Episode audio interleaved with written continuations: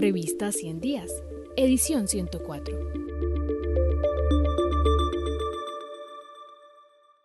El gobierno Duque y medio ambiente, caminos, contradicciones y retos, por Pablo Andrés Ramos Barón, Isabela Romero Ángel, Juliana Huitrago y Javier Álvarez.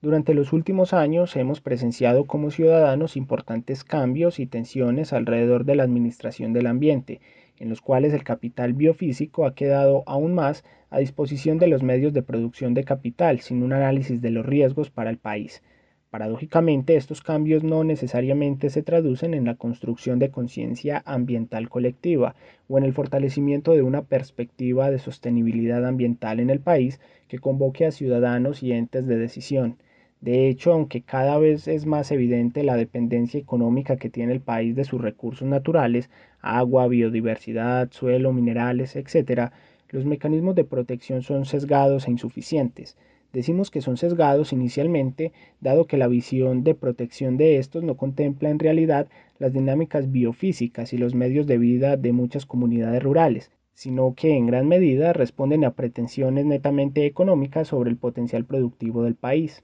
gas, minerales, petróleo, suelos productivos, riqueza hídrica y a la necesidad de encauzar las decisiones ambientales a garantizar la oferta natural del país en función de desarrollo económico.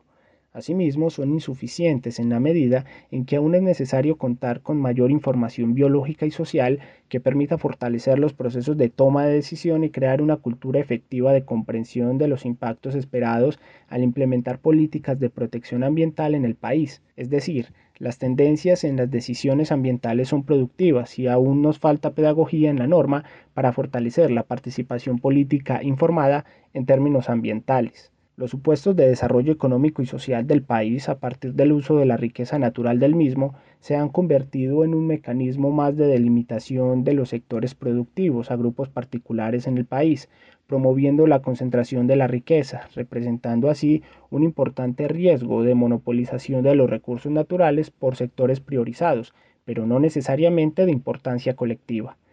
De nuevo, el ambiente se vuelve una expresión de los discursos nacionales de desarrollo económico, pero no precisamente aquello de lo que dependen nuestra vida y nuestros ecosistemas productivos. Estas situaciones han estado determinadas históricamente por la visión productiva del país, basada en el uso de recursos naturales desde una posición de extracción y no del manejo sostenible o una proyección a largo plazo.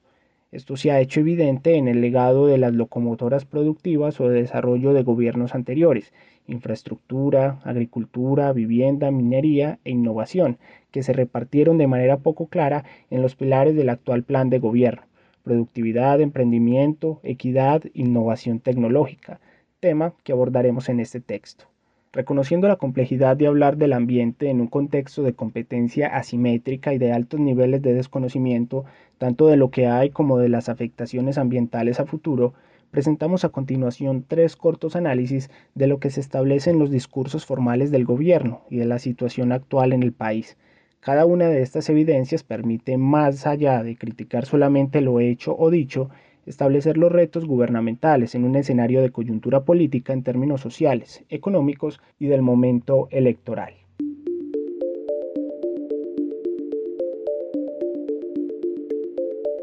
Este artículo hace parte de la edición 104 de la revista 100 días, del periodo enero-abril de 2022. Si quieres terminar de conocerlo, ingresa a nuestro sitio web www.revistaciendiascinep.com.